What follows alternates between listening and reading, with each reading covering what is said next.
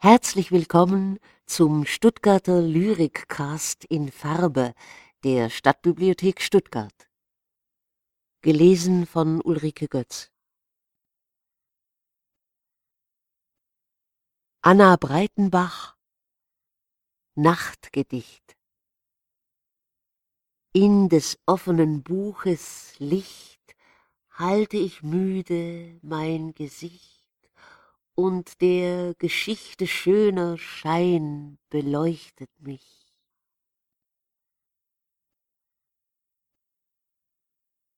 Anna Breitenbach Entscheidung der Bauleitung Glasbausteine in die Wand, die Mauer zur Straße. Sie halten ihren Raum, das Licht sie halten leicht das ganze Gewicht, sie halten den Schatten ab, durchsichtig wie das Gedicht.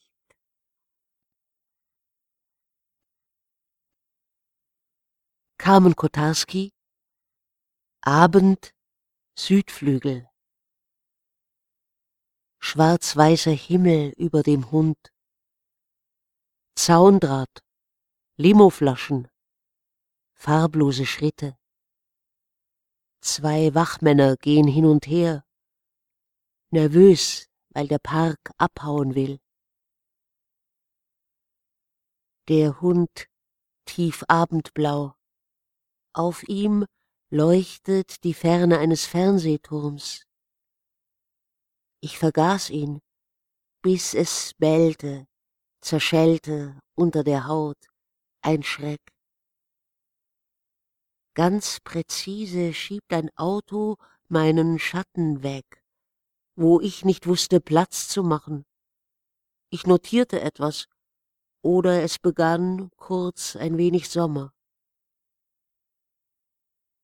Die Rufe über mich hinüber zum Schild Expressguthalle, alt, erst jetzt zu sehen, im Südflügelschatten ein Chor von Polizisten auf den Auftritt wartend. Wenn die Sonne abtritt, der Hund dunkelt, eine Ratte umläuft mich geschäftig. An der Warnbarke taucht sie unter und kommt dann von hinten zurück.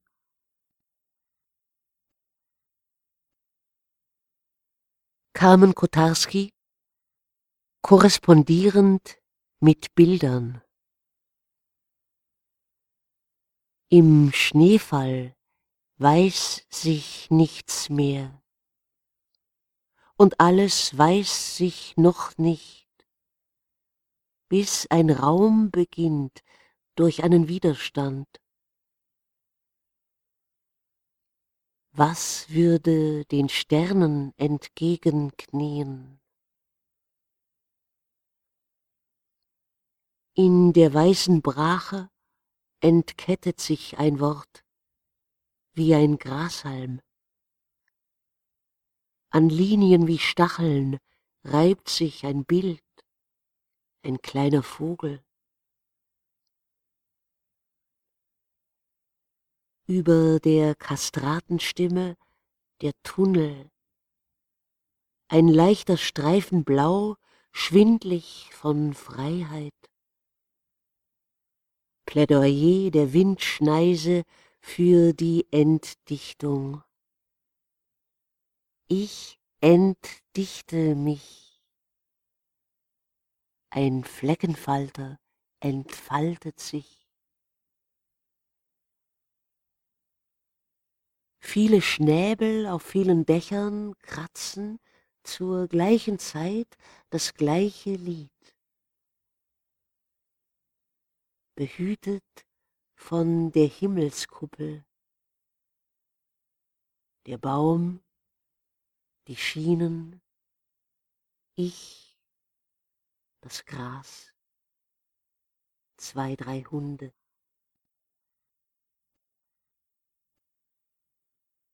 Christine Langer vom Sehen die verlangsamten Bewegungen der dünnen Zweige, als würden sie stillstehen in deinen Augen.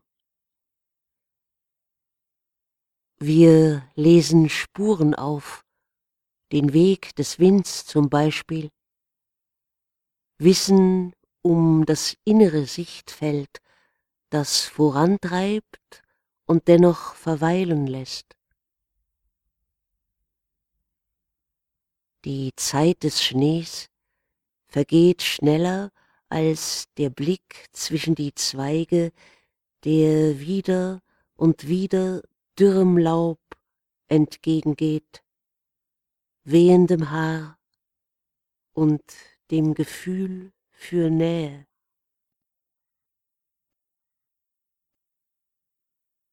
Christine Langer Will Be Während die Sonne zwischen zwei Atemzügen das Zimmer flutet, steigen die Baumwipfel in Zeitlupe aus unseren Körpern. Im Innern unserer Umarmung breiten sie den Horizont auf den Fenstersims, lösen den Knoten aus tausendjährigem Haar für dieses überhelle Schweben.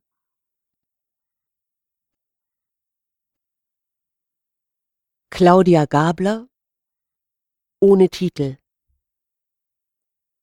Still stehen wir am Alpenrand und schauen uns Bilder von Herbststürmen an, die angeschwollenen Bildungskanonen im Blick.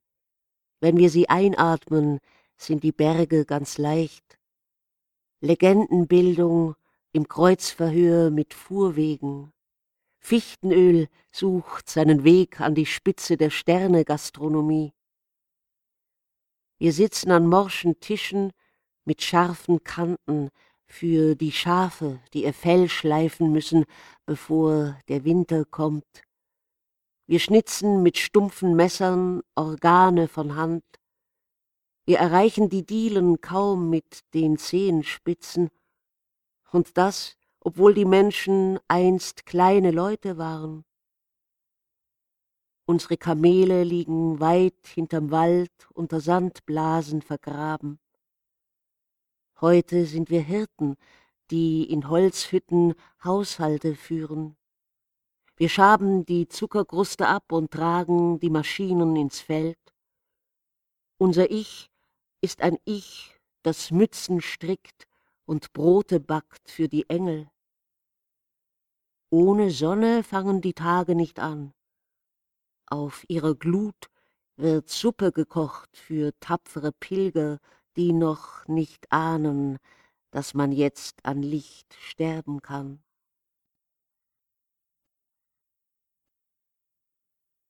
Claudia Gabler ohne Titel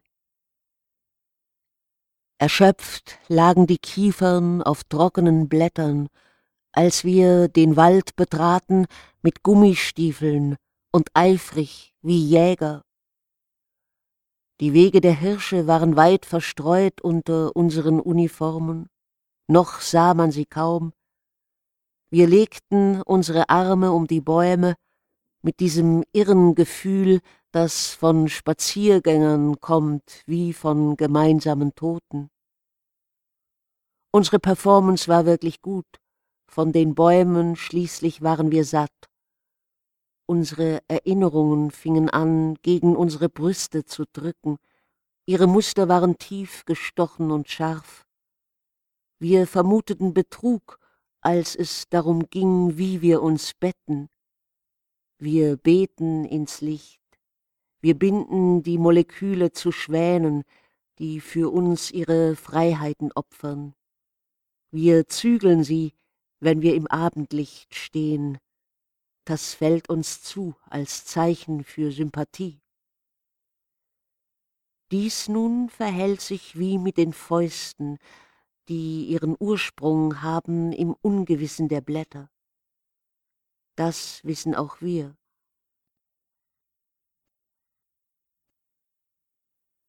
Dorothea Grünzweig Nava.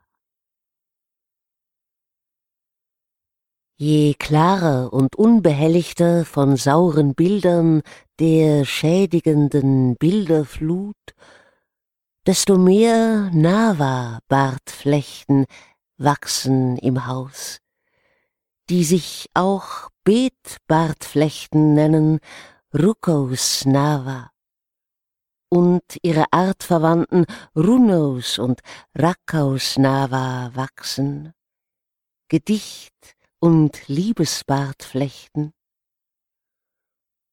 Runos, Rukos, Rakaus Nava winden sich ineinander, sie hängen als Tropfen und Herzen an Fenstern, Wänden und Decken, zusammengerollt, in sich gekehrt oder uns zugewandt, aufgeschlagen, und Grünpflanzen, die tanzen, suchen ihre Nähe, umfangen sie, werden zu Rukos, Runos, Rakaus Ranken, in jeder Beziehung ein dichter Zusammenhalt, durch den wir nicht fallen können.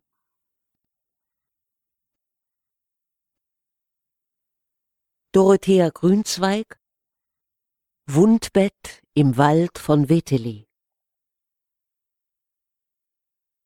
Das haben Menschen und Tiere ja gemeinsam. Darin sind sie sich völlig gleich. Die Lust am Leben und die Bitterkeit im Tod.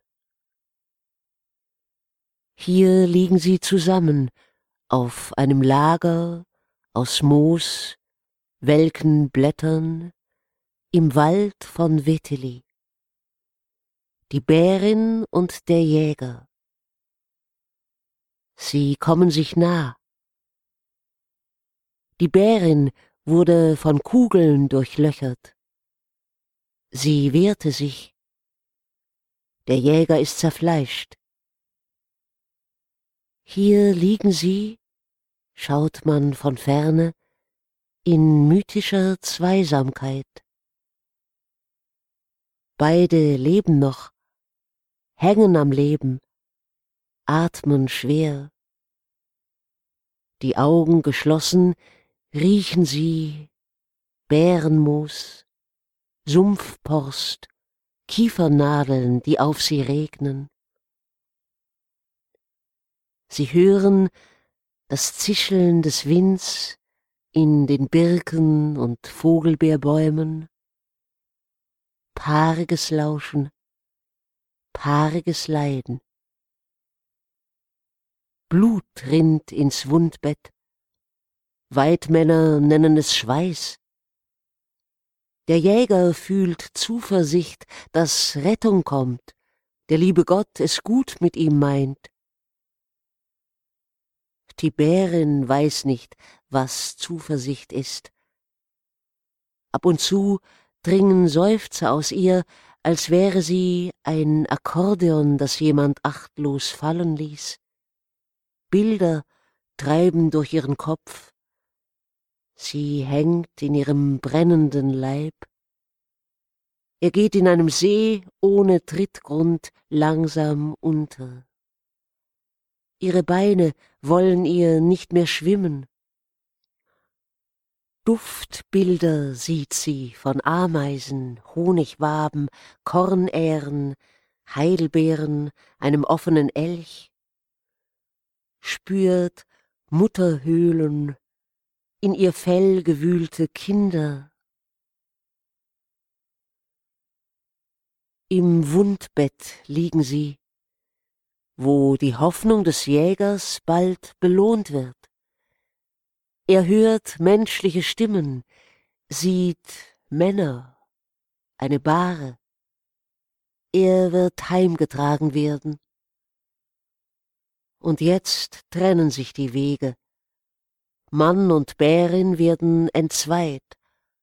Gerade wenn die Bärin auf den Seegrund prallt, zerknallen ihre Bilder in ein splittriges Schwarz. Später, wird das Bett vom Regen grün gewaschen. Er wirkt im Wundbett Wunder, als wär es nie etwas anderes gewesen, nur eine kühlende Kuhle im Wald von Wetteli, nur ein rein sanft Bettelein.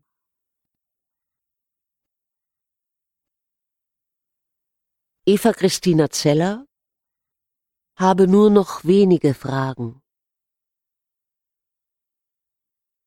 Was denkt meine Katze? Denkt sie überhaupt? Was denke ich über die Katze? Was denke ich wirklich? Was aus der Jugendliebe wurde? Dem Menschen und dem Gefühl? Wo Gefühle hingehen? Sie sind nicht Materie wie wir. Und doch füllen wir sie in Gedichte. Und manche bleiben auch dort, wenn das Gedicht nicht zu viel nachdenkt. Wenn das Gedicht eine Katze wird, die ins Grüne starrt.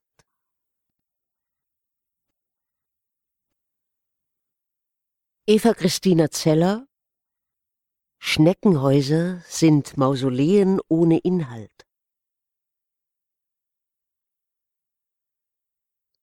Sammle leere Schneckenhäuser zu Füßen der Buche. Setze sie abgestorbenen Ästchen auf, hervorstechende Finger,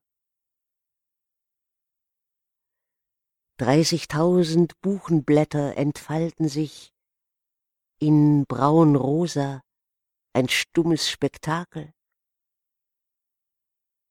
Ich applaudiere mit Zeilen, dem hinschmelzenden Neckar gleich. Es rauscht aber nur der Wind.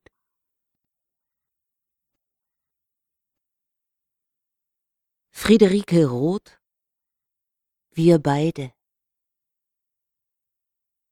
Draußen bei den stillen, den schönen Lippenblütlern. Ach, dieses Wort, weißt du noch die alte Mühle? Hab ich von dir, Lippenblütler, sagen gelernt. Du hast, was weiß ich, erzählt von blassen, von ins traurig zart getauchten Farben. Ich hab nicht zugehört, bloß deine Lippen mir, die weichen, angesehen, so dünnhäutig damals, so zart. Ach, wie denn verschwindet, warum so eine Lippenkleinigkeit? Geh nicht fort, ich find dir den Ort. Geschichten hast du erzählt, von Wolken, vom herabgefallenen Mond, vom alleinigen Wind und von der Kraft der Wörter, der Töne, der Farben. Dann waren, wie denn verschwinden, warum eingezogen die Lippen ein Schnitt. Hier steh ich, hier neben dir erloschenem Bündel aus Narben. Beide lachen wir lange schon nicht mehr über die Kraft der Farben.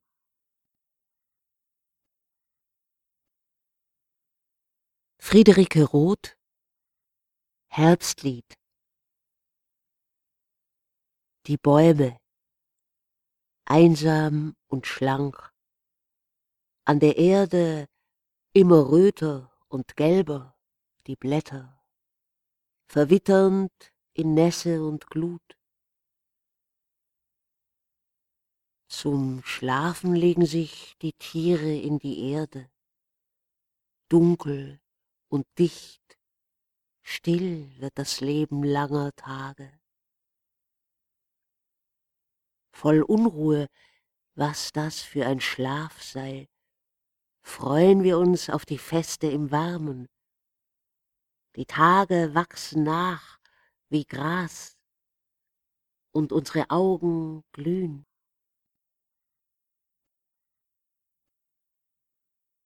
Ingeborg Santor Mauersegler über dem planen Land schwarz blitzende Schnitte ins Blau, helle Schreie aus Hunger und Lust, sirrende Pfeile des Sommers, wie sie den Himmel ritzen mit spitzen Stimmen, den Tag lang und immer noch abends überm erhitzten Land.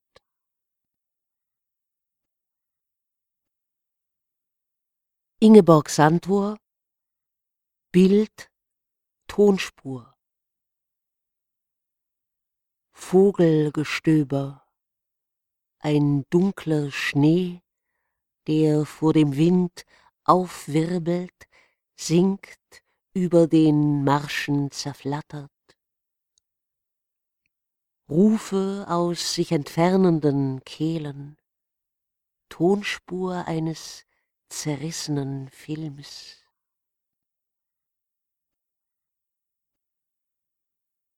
Jochen Kelter Letzte Sinfonie Aus den dunklen, braunen, den welken Wäldern erklingt die letzte Sinfonie. Vorbei an Einkaufszentren, Zäunen, durch Autobahntunnels fahren wir dem Jahresende zu, um in die Nacht zu tauchen des neuen Jahrs, die Eisengitter zu bewachen, die uns trennen vom Leben und vom Tod. Was folgt noch nach? Das Frühjahr kehrt nicht wieder. Wir werden nicht in Seidenkissen sinken, im Sommer, wenn die Erde leicht und warm, was kommt danach?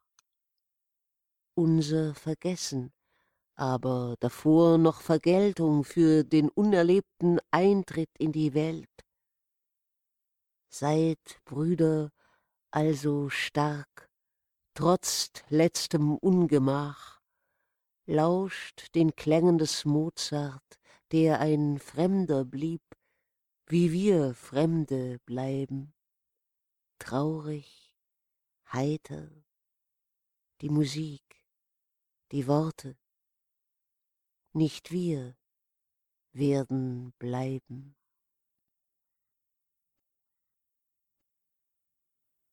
Jochen Kelter Wörter fallen. Draußen fallen die Blätter zuhauf von den Bäumen.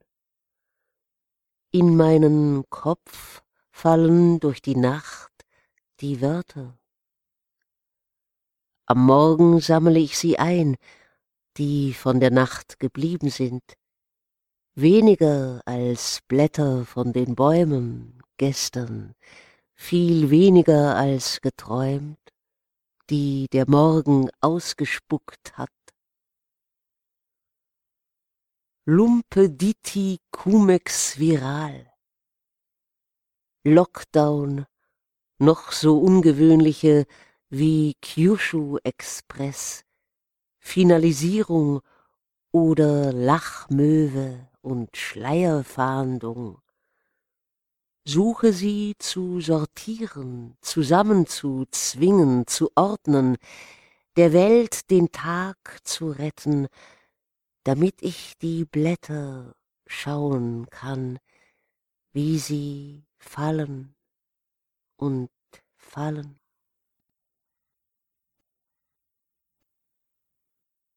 Jürgen Stelling Das Eigentliche Den Ton gesucht und gefunden. Schade, wir hatten nie ein Klavier die Tage, sie werden kürzer. Und Borges sagt, siempre se pierde lo esencial.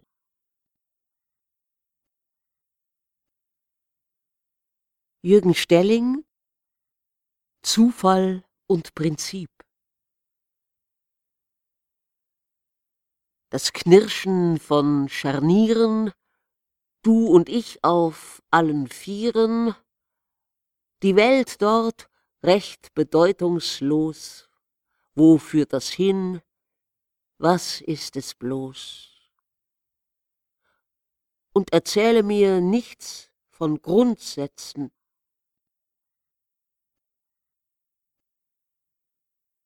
Markus Hammerschmidt Mouche volante Kein Herbstgedicht machen mit trockenem Mund. Was kommt, ist nicht lyrisch. Die Hagebutten vorausgesetzt und Tiere mit rotem Fell.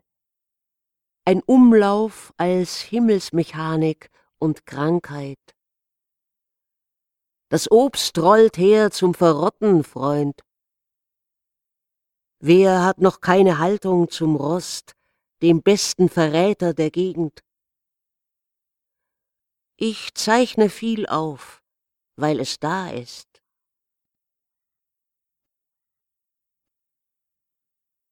Markus Hammerschmidt Vorgeschichte Ich bin ein Gebäude, nicht fehlerlos, anfällig für zerbrochene Fenster, hier und hier falsch gestrickt, nicht übel, liebenswert, sagen die Feinde. Mein Ohr singt elektrisch, im Beton meines Schädels, die Kabel regulär veraltet. Nicht ideal in Struktur und Aussehen, was wärst du als Textil, fragt man gern. Ein Handtuch, grün und gut, mit Löchern. Ein Fisch mit angebissenen Flossen. Silbrig jedoch im Wasser, im Teich.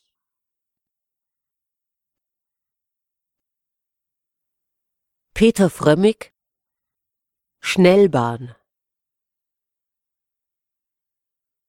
Hinter den Scheiben, mit Glasschneider zerkratzt, formieren sich dunkle Wolken. Zersplittert der Rest himmelblau, unbewegte Silhouetten vor flüchtiger Landschaft.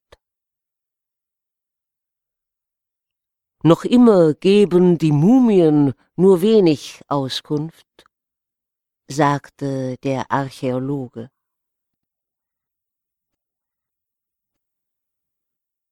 Peter Frömmig Apfelmumie Am Feldrain, im Baumschatten sitzend, fand ich dies kleine verschrumpelte Ding. Bei naher Betrachtung der Rest von dem, was einmal ein Apfel gewesen war, gebacken in Hitze auf verdurstender Erde, ein Minimum an Materie, raue Verkrustung, erinnernd an Lava, Reste von Farbigkeit, rote Sprenkel einst rosiger Backen. Das hielt ich in der Hand, zärtlich bedenkend die volle Reife eines Apfels, saftiges Fleisch unter glänzend glatter Haut. Das nahm ich mit als Memento Mori, das Ding. Nun liegt es auf dem Schreibtisch neben einer Uhr, eingefasst von einem Rettungsring.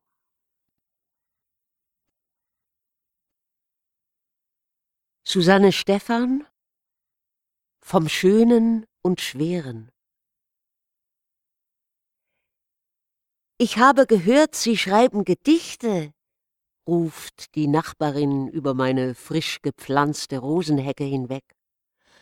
Aber ich sehe Sie doch immer mit dem Spaten herumlaufen. Spaten? rufe ich. Meinen Sie, das genügt? Ich brauche noch Doppelhacke, Feinrechen, Bodenlüfter, Sternfräse. Sonst wird das hier nichts mit dem Gedicht.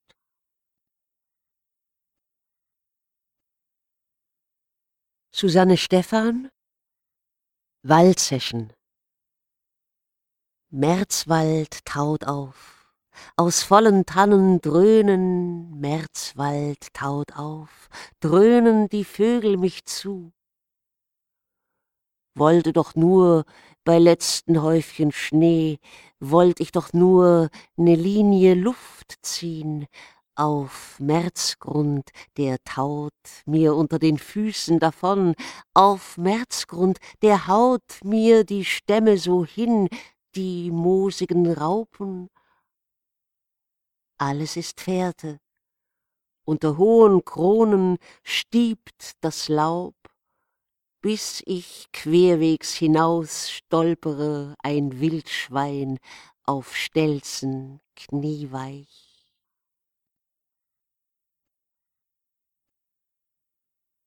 Urs M. Fichtner Alles normal Hereingebracht zu werden in die Welt auf sterilen, blütenreinen Laken, umgeben von professionellen Helfern aus guten Schulen, Universitäten.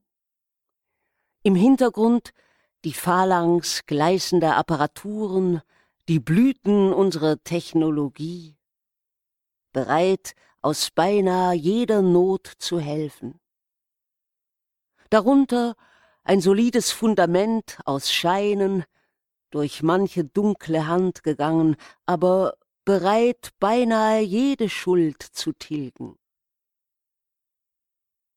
Ringsum ein Schutzwall aus jahrtausendalten Steinen, sorgsam behauen, langsam, Stück um Stück, im alten Ringen zwischen Herrn und Untertan, bereit, beinahe jedem Schutz zu bieten. Darauf ein festes Dach, ein Flechtwerk aus verwobenen Interessen, die auseinanderstreben und sich doch gegenseitig stützen, bereit, beinahe jede Regenflut zu überstehen. Der Zaun endlich, hinter dem Horizont, geknüpft aus sichtbaren und unsichtbaren Drähten, bereit, beinahe jeden Unbefugten abzuwehren. Hereingebracht zu werden in die Welt, beschützt, umsorgt, vielleicht sogar mit Liebe. Und alle Türen für die Zukunft offen. Beinahe alles normal hineinzufallen in die Welt auf einem Bett aus Moderholz und Lumpen, umgeben von Geschwisteraugen, die halb neugierig, halb furchtsam oder abgestumpft den neuen Konkurrenten mustern. Im Hintergrund Familie, Nachbarn, Freunde, die sich aus Tradition betrinken werden, obwohl der Anlass keinen Grund zur Freude gibt darunter ein verdorbener Boden, von Sklavenfüßen festgestampft, verloren, ausgelaugt von alters her. Ringsum ein krankes Meer von anderen Hütten, beinahe uferlos, gebaut aus unfruchtbarem Lehm, aus Dreck, aus Krankheit, Hunger, Tod, geformt aus leeren Worten, aus Wahlversprechen und dem anderen Abfall, der am Wegesrand der Reichen liegen bleibt. Darauf ein schwaches Dach, wie aus Papier, auf das ein schwerer Himmel drückt, die Sterne unsichtbar hinter dem Glanz der fernen, unerreichbar goldenen Stadt. Der Zaun endlich, diesseits vom Horizont, von zielbewusster Hand mit Stacheldraht gekrönt, bereit, beinahe jedem seinen Platz zu weisen. Hineinzufallen in die Welt, versehentlich, und alle Türen in die Zukunft fest verrammelt und alle Hoffnungslosigkeit schon ausgemacht. Beinahe alles normal. Und langsam auf zwei Beinen laufen lernen, ringsum ein Wald von Händen, bereit, beinahe jedes Stolpern aufzufangen oder doch wenigstens ein Netz darunter, bereit, beinahe jeden Fall zu dämpfen. Eine beruhigte Kindheit, ein Orientierungsspiel, geplant wie im Gewächshaus. Nicht immer schön vielleicht, doch immer sicher, immer mit doppeltem Boden und immer genügend Brot auf dem Tisch. Manchmal zu viel. Später die Schule, lästig vielleicht, aber ein Anfang. Vielleicht nicht gebaut, um das Leben zu verstehen, sondern um in ihm zu funktionieren. Aber dennoch ein Anfang, die Welt zu begreifen und sich in der Welt zu behaupten, lesen und schreiben zu lernen und damit die Kunst zu verstehen und Verständnis zu wecken. Oder Wissen zu sammeln, das gelegentlich Macht ist, aber noch öfter der Weg, das Überleben zu sichern. Unblutig, womöglich mit Anstand, mit Würde, meistens erfolgreich, nicht mehr als ein Angebot, aber immerhin das, und längst wie selbstverständlich alles normal. Und möglichst bald auf eigenen Füßen stehen, so schnell es geht, weil jede Hand gebraucht wird, um im Müll der großen Stadt nach Essbarem zu wühlen, und jeder Hunger neue Hände will, um ihn zu stillen. Im Hintergrund ein Abwarten, weil ohnehin nicht allen Zeit zum Aufwachsen gegeben ist und keine Liebe daran etwas ändern kann, außer die eigene Kraft zu schwächen, und jedes neue Leben seinen Wert erwerben muss, indem es anderem Leben nützlich wird. Kein Spiel, nur einfach ernst. Unter den Füßen nichts als hundert Möglichkeiten, ins Bodenlose abzugleiten. Im Rücken nichts als eine Wand aus Angst und Aussichtslosigkeit. Vor Augen nichts als ungezählte Bunker, ringsum das schwer bewachte Beutegut der Reichen und niemals genügend Brot auf dem Tisch. Alles normal. Leben und Sterben als eine Frage von Spielregeln begreifen, mit Plastikgewehren hantieren und danach mit den Toten friedlich ein Eis essen gehen. In Scheinwelten durch endlose Labyrinthe hasten, virtuellen Fairnissen mit schnellen Fingern trotzen und das Überleben als Punktestand notieren. Später mit Messer, Schlagring oder Hakenkreuz ein wenig Größe in das öde Bild des Spiegels bringen, als sei Gewalt nicht eben, was uns niedrig macht. Davon träumen, den einfachen Weg gehen und alle Hürden brechen zu können, nicht mit der subtilen Fingerspitze der Vernunft, sondern unter der alten Dumpfheit einer Faust und einem Farbenwald von infantilen Feuerspielen. Dem Druck des Reichtums wie ein Tölpel zu erliegen und glauben, wir hätten so viel Zeit im Überfluss, dass sie zum Totschlag freigegeben sei. Die beinahe festgefügte Welt als Fessel zu begreifen und nicht als Auftrag, sie zum Besseren zu wenden. Sich jede Dummheit zu erlauben, unbewusst, vertrauend, dass alles nur ein Spiel sei und unter uns der Boden sicher. Davon träumen, auch ohne den Kopf gut dastehen zu können. Alles normal. Leben und Sterben als eine Frage der Macht begreifen, die angeblich noch immer aus Gewehrläufen kommt. Der Welt erliegen, die nie Spiel ist, wenn es um großes Geld geht oder Brot. Den Uniformen folgen, nicht aus Neigung, sondern den Rücken an der Wand aus Mangel an Alternativen. Nichts anderes träumen, als die Ohnmacht umzudrehen, die Not zu brechen irgendwie, und wenn es Leben kostet, meistens das eigene, aber nie wieder wehrlos zu sein, nie wieder gefangen hinter Mauern, die fremde Hände bauten, nie wieder fremd zu sein, verstoßen in der eigenen Welt, nie wieder ausgeliefert dem Hunger, der nicht eigenes Verschulden ist, sondern ein Verbrechen, begangen von anderen.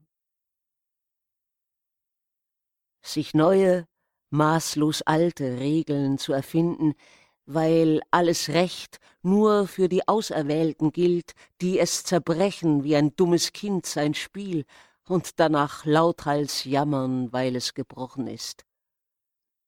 Mit den Vernunftlosen in ihrer Sprache sprechen und eine Waffe in die Hände nehmen, verzweifelt davon träumen, auch ohne den Kopf anständig überleben zu können. Alles normal.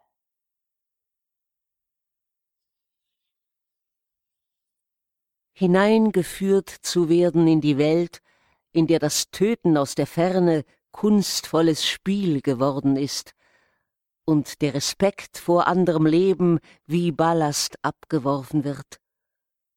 Als ob nicht wir am besten wüssten, dass alles Recht zuerst das Recht der anderen ist. hineinzufallen in die Welt, in der das Töten wie ein Fluch sich selbst in seinen Kreislauf zwingt und der Respekt vor anderem Leben sich verlor, weil auch das eigene nie Respekt erfuhr. Wo nicht die Starken überleben werden, sondern die Rücksichtslosen, wozu auch immer. hineingelockt zu werden in die Welt, in der Gewalt so selbstverständlich ist wie Schlaf. Wie jener Schlaf, von dem wir doch schon immer wussten, dass er nach unserem Bilde ungeheuer schafft und dem wir dennoch gerne folgen, weil uns Gewalt und Gier bequemer sind als die Vernunft. Alles normal. missbraucht zu werden von der Welt, in der uns vorgeschrieben wird, wie wir zu leben und zu sterben haben, oder zu töten in ihren kleinen oder großen Kriegen, den schleichenden und den erklärten, den unbewussten und den kühl geplanten. Alles normal. missbraucht zu werden von der Welt, in die wir ungefragt als Mitspieler gekommen sind, mit nichts versehen als dem Instinkt zu überleben und jener Forderung uns anzupassen, weil alle sagen, dass nur der Angepasste überlebt. Alles normal. Alles normal bis wir uns endlich auf uns selbst besinnen und auf das Recht, nicht alles hinzunehmen, was uns wozu auch immer vorgegeben ist, nicht jeder Dummheit nachzuirren, die man uns vorsetzt wie ein Gotteswort, nicht jeder ausgefahrenen Spur zu folgen. Mit jedem neuen Leben die Welt neu zu beginnen. Das, das ist normal.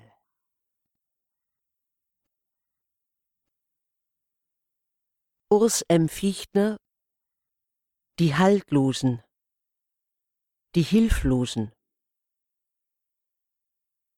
1 Ich verstehe sie nicht. Sie leben ziellos. In ihren Köpfen nur die Bilder ihrer selbst. Ich verstehe sie nicht. Bedenkenlose Silhouetten, kollektive Klänge ohne Ton, keine Entscheidung, keine Auflehnung, keine Veränderung. Nur diese Unzahl von Rechtfertigungen, das endlose Gerede, das Rauschen ihrer Gesänge, die kleine Gier und sehr viel Lärm, um sie zu stillen. Ich begreife die Haltlosen nicht.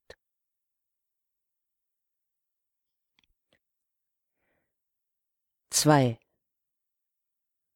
Ich verstehe die Hilflosen nicht, die schwitzenden Nachtwanderer der Spaßbehörden, die uniformen Thekenprahler mit ihren unerbittlich unerheblichen Geschichten von tausend und einer Tat. Verzweifelt versuchen sie dem Auditorium einen Rest von Achtung einzuflößen für ihre dummdreisten Gesten. Mit torkelnden Tentakeln schnappen sie nach jedem Krümel für den Erhalt der Eitelkeit. In flatternden Dessous vegetieren sie hustend dahin. Ich bemitleide die Hilflosen nicht. Es gibt keine Welt, die für sie zu verändern sich lohnte, keine Zukunft, die um ihretwillen zu erkämpfen sei. Sie sind laut, doch ihrer Stimmen beraubt. Ihre Geilheit ist schal und doch zuweilen fast stärker als die Liebe selbst.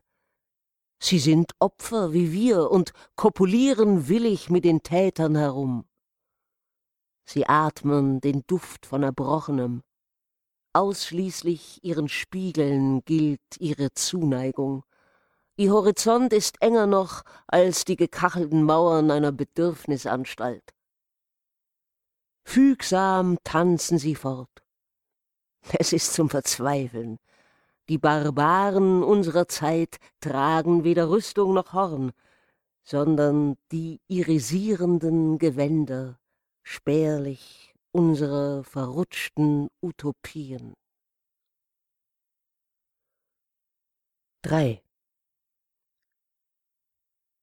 Ich verstehe die Haltlosen nicht während alles in Scherben fällt und die Gesichter sich an Mikrofonen verwunden und die alten Kartenhäuser verrauchen wie brennende Bäume und die neuen Kriege heranschleichen wie böswillige Insekten und die kühle Gier wieder Einzug hält im Land und die Großen wieder sich anschicken, die Kleinen zu fressen und der Horizont immer größer wird und doch alles näher rückt, was wir besiegt schon glaubten? Während die Sorge der Nachdenklichen Schaumblasen wirft um die Lippen der Welt, schmieden die Zielstrebigen verstohlen an weiteren Gittern und taufen mit schwerzungigen Wörtern die künftigen Elemente der Niedertracht. Unter dem Tanzboden bastelt man blökend an der Vernichtung der Welt. Es gibt keinen anderen Ausdruck dafür. Die Mächtigen spinnen, die Aktentaschenträger sind durchgedreht, mit irrigiertem Bürzel tauchen sie in maßlose Meere des Elends, Parlamentsreden haltend, Zahnstreifen freundlich entblößend, zutiefst verblödet. An jeder Faser ihrer domestiken Körper behaftet mit dem verseuchten Grinsen der provinziellen Börsenmakler. Es gibt keine andere Erklärung dafür. Die pragmatisch Verwirrten betanzen den Blocksberg, verkleidet, von unerklärlichen Drogen berauscht, mit hüpfenden Krawatten und Schwänzen dick, nassforsch verlogen und von Leibwächtern umgeben. die Haltlosen, währenddessen der Vernichtung anheimgegeben belanglose Ziffern auf dem Parkett der Schweinepriester, übersehen unbeweglich die Nachrichten. Unbeirrbar in ihrer Stumpfheit ist ihnen der Widerstand riskanter als der Tod.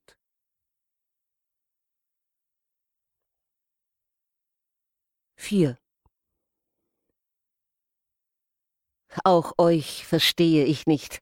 Ach, euch hilflos Hauchende, euch rehäugige Ringelschwänzchen am blanken Arsch der Reaktion, liebwürdig lispelnd webt ihr an den zarten Schleiern der Übereinkunft, strickt eilfertig klappernd am Mantel der Kompromisse und beugt euch immer tiefer, bis endlich in der unendlichen Ödnis der Sanftmut die Freiheit erlischt, während ihr, wimpernflatternd, das Unrecht beseufzend, jedwede Gemeinheit schlürft mit zart emporgeschürzten Lippen.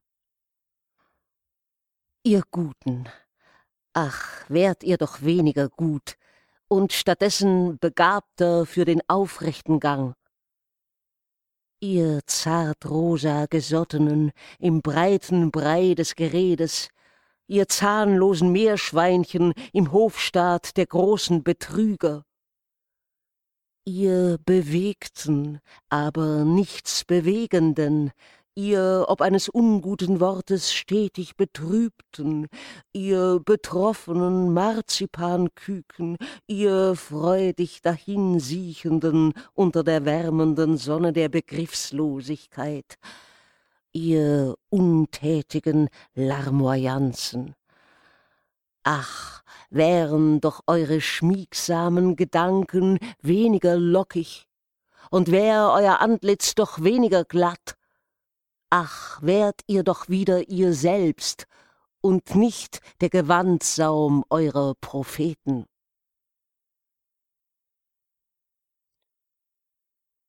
Fünf.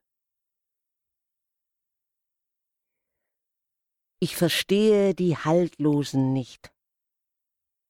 Ich verstehe die Hilflosen nicht. Ich verstehe euch nicht. Ach, würdet ihr doch begreifen, dass ihr Komplizen seid und wenn auch betrogen, so doch verantwortlich für euer Tun.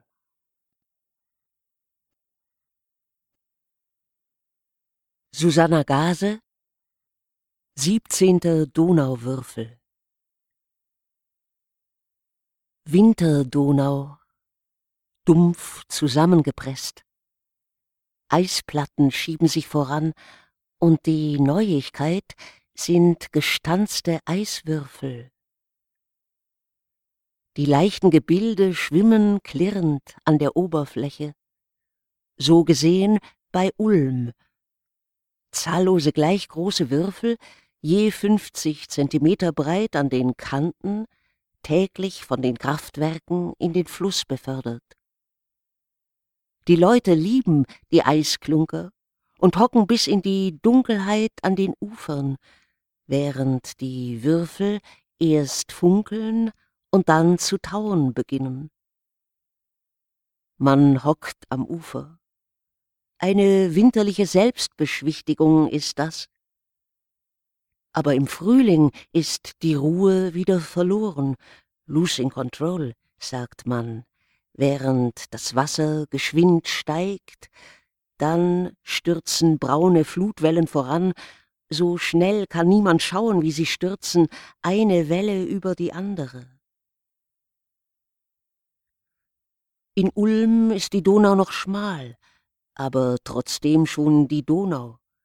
Vor allem ragt im engen Becken das Wasser weit bis zum Rand, zum Mund hinauf. Das Becken hat einen Mund mit vorgewölbten Lippen, damit ja kein Tropfen verloren geht.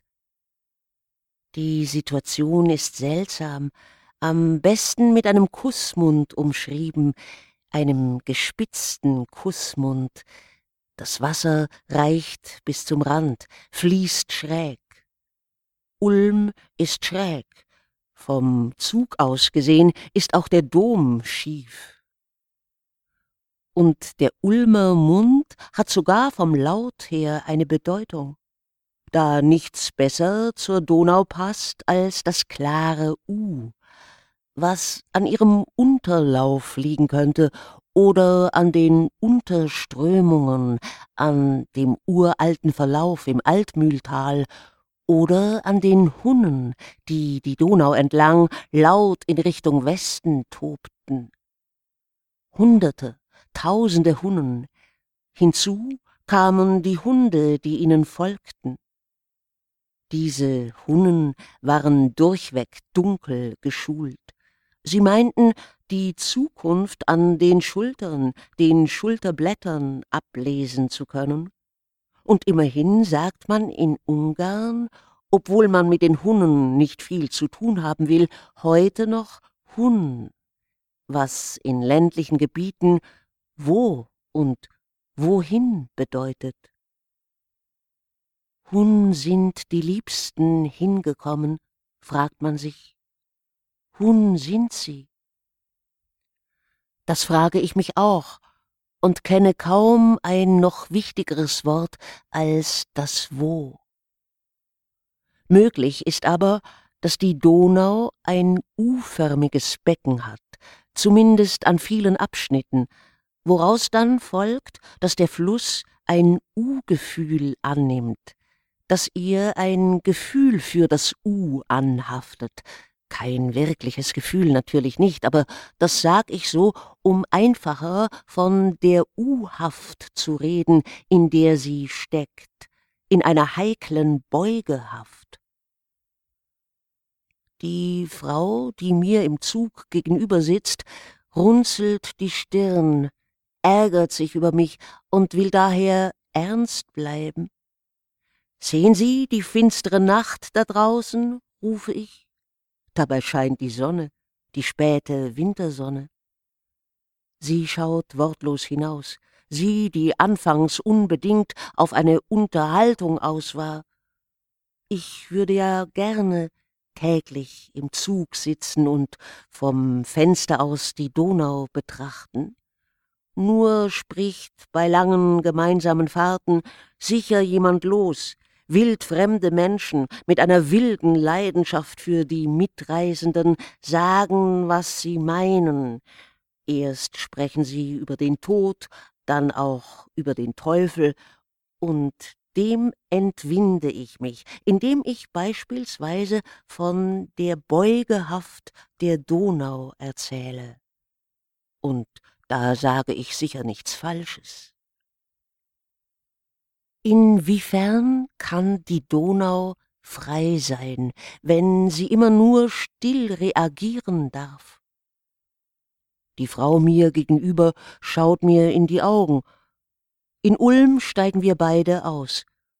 Nachher sehe ich sie auf meinen nächsten Zug zueilen. Sie setzt sich zu mir.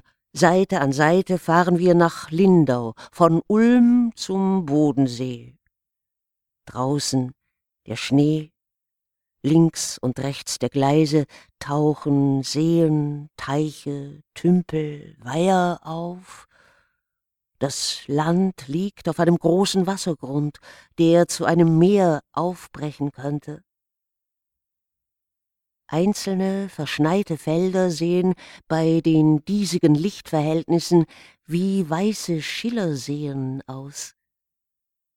Eine Seenplatte ist die Gegend von Ulm, triefend nass, rundum das Wasser.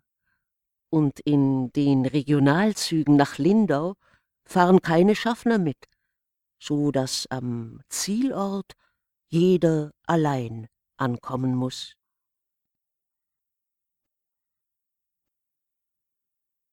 Susanna Gase, 19. Donauwürfel an der Donauquelle, an der fern, fern von der Mündung gelegenen Quelle, nahe dem Nervenende der Donau, an einem von ihren endlos vielen Nervenenden. Da sitze ich in der Mittagshitze. Neben mir sickert das Wasser aus der Erde, rinnt zwischen den Steinen stockend los, fließt, tropft. Hier beginnt, was eine Donau werden will. Und die rechtmäßige Himmelsrichtung kennt das Wasser auch schon. Etwas weiter unten im flachen Land hat es sogar eine Flachlandhaltung eingenommen. Die passt gut zu ihm. Das kleine Ding kurft ernst und mit einer Selbstverständlichkeit durch die Gegend von Donaueschingen auf ein erstes Gebirge zu und verkriecht sich, versteckt sich in den Höhlungen. Dann folgt ein kurzes Verwirrspiel im Gestein, bis die Donau wieder vorbricht. Die Bergangst muss sie im späteren Verlauf mehrmals blind überwinden. Ansonsten ist ihr Verlauf meist unspektakulär. Flach fließt die Donau, versonnen, scheinbar heiter. Man könnte auch sagen, ernst, nicht grimmig, aber ernst, so würde ich sie nennen. Der Vorname Ernst und der Nachname versonnen, gleich von der Quelle an, von beiden Quellen an, von der Brigach und der Breg, oder einfach von Brieg und Breg. Also liegt ein feines Nervenende der Donau im Schwarzwald, ein zweites gleich in der Nähe. Beide sind mit restlos allen übrigen Enden verbunden. Daher spricht man von einem Flusssystem, das ebenso auch ein Nervensystem genannt werden kann, so dass man nervig bis zur Lechquelle weiterkommt, bis hoch in die Alpen hinauf, dann mit dem Lech über alle Klippen mitsamt Geröll und Kies ins Flachland hinab, zum Lechfeld. Das ist ein weites Feld, wo sich der Lech zwangsläufig verlangsamt und mehr und mehr Sand vor sich herschiebt, der in die Donau gelangt, und auf der unteren Strecke ist der Lech ein recht dicker Nervenstrang. Im Quellgebiet ist er allerdings schnell, und jung ist er, blauweiß, hell türkisweiß, durch all das mitgeschleppte Eis, und das Tempo, das er dort oben vorlegt, ist ein Abenteuer. Am Lechberg wird er von Wanderern begleitet, der Lech und die Wanderer, der Lech und die alten Wanderer. Die ruhen sich zwischendurch aus, mittags düsen sie, und der Lech springt weiter durch die kalkigen Berge bis zur Mündung liegen noch 1500 Meter Gefälle vor ihm. Der Inn hat seinerseits mehr als zwei Kilometer an Fallhöhe hinter sich, wenn er in Passau mit seiner berühmten Eile eintrifft.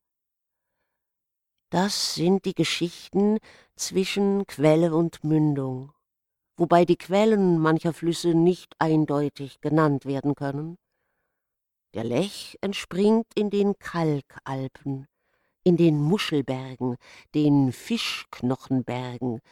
Eisig und milchig weiß stürzt er, schielt, springt schnell in die Tiefe, um in den Niederungen schließlich an dem eigenen Sand schier zu ersticken.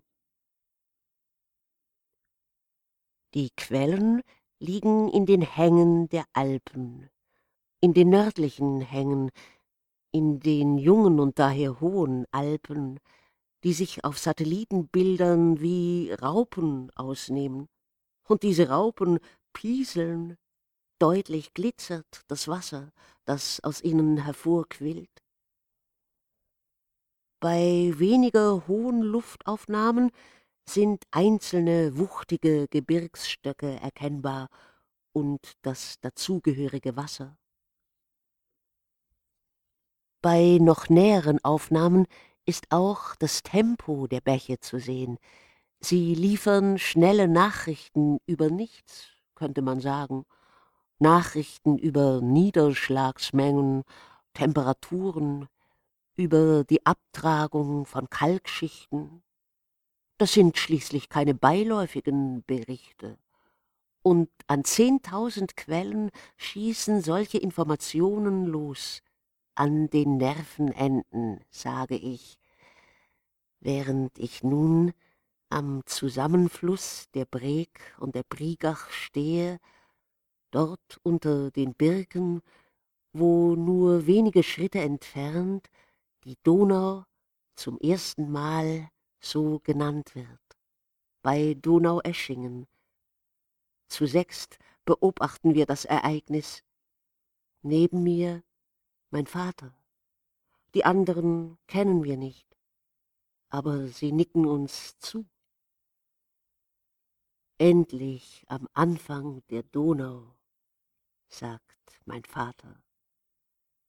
Und die anderen nicken.